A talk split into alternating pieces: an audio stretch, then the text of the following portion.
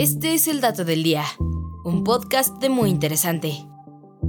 Y hoy nos preguntamos, ¿cómo empiezan los incendios forestales?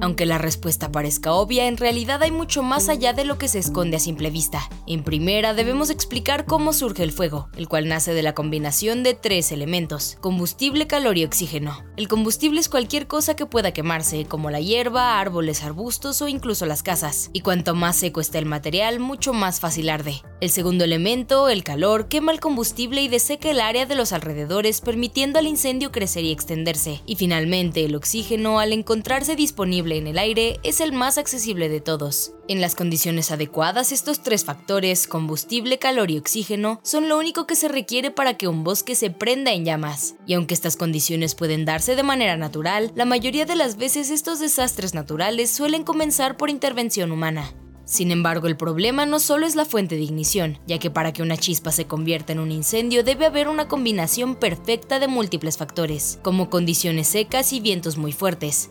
Por una parte, el cambio climático provocado por las emisiones de gas de efecto invernadero traídas por el hombre ha ampliado mucho la temporada anual de peligro de incendios, y por la otra, estos incendios duran mucho más que antes y se extienden con mayor rapidez, ya que a su paso las llamaradas se topan con más combustible que quemar, algo que también podría ser culpa de los humanos.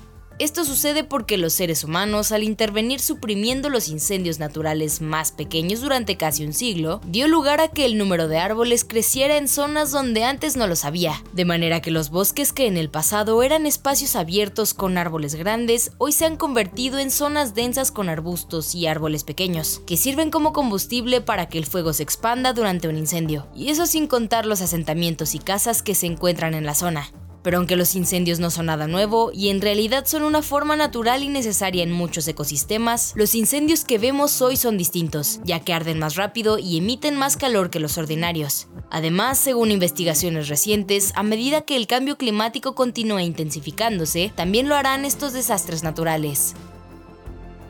Y este fue el dato del día.